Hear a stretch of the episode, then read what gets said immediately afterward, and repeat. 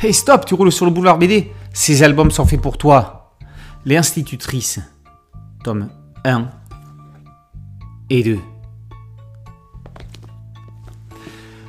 Ploménéac, Centre-Bretagne, vendredi 23 juin 1944, dans la petite école intégrée à la mairie du village, l'institutrice est en train d'expliquer aux élèves les exercices qu'ils vont devoir faire lorsqu'elle aperçoit un véhicule avec des hommes en uniforme. La priorité est de cacher Jacques Le Gall, le seul élève juif de la classe. La suite est de demander à Guinolé, élève modèle, de surveiller la classe pour pouvoir aller voir ce qu'il se passe dans la partie mairie du bâtiment. Des soldats allemands et des autonomistes extrémistes bretons malmènent le maire. Ils sont en fait à la recherche du petit Jacques, qui ne s'appelle pas Le Gall, mais Rosenthal. Afin que l'enfant ne soit pas raflé, la maîtresse renvoie une partie des élèves chez eux et part en sortie scolaire en forêt avec les autres, dont Jacques.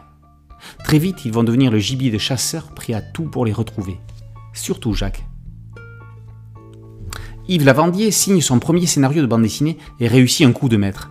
Et pour cause, l'homme est cinéaste, pédagogue et essayiste.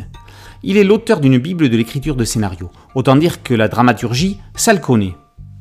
Avec le diptyque L'institutrice, il écrit une histoire de haute tension en hommage à tous ces héros du quotidien qui ont sauvé les autres pendant les années de guerre.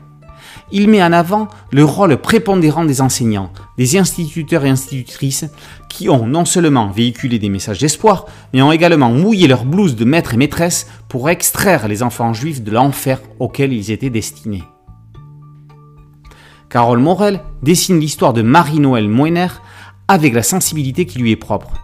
Celle qui se dirige pour dans quelques années vers un grand prix à Angoulême est devenue une dessinatrice indispensable. Qui, mieux qu'elle, aurait pu transcrire en dessin le destin de cette classe de petits bretons? On voit mal qui. Tout est dit dans chacune des couvertures de ces deux albums. Dans le premier, l'institutrice fait barrage entre la milice et les élèves. Dans le second, on voit juste sa main qui tire un enfant hors de l'eau. Morel arrive à rendre des scènes poignantes jusqu'à en extraire des larmes comme la séquence du puits dans le tome 2.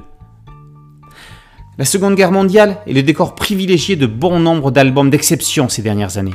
L'institutrice fait partie de cela. Incontestablement, c'est l'un des chocs de l'année. L'institutrice, tome 1, Ne fait pas autrui, et tome 2, Les enfants de Surcouf, par Lavandier et Morel, sont parus aux éditions Albert Michel. Boulevard BD, c'est un podcast audio, une chaîne YouTube. Merci de liker, de partager et de vous abonner. A très bientôt sur Boulevard BD. Ciao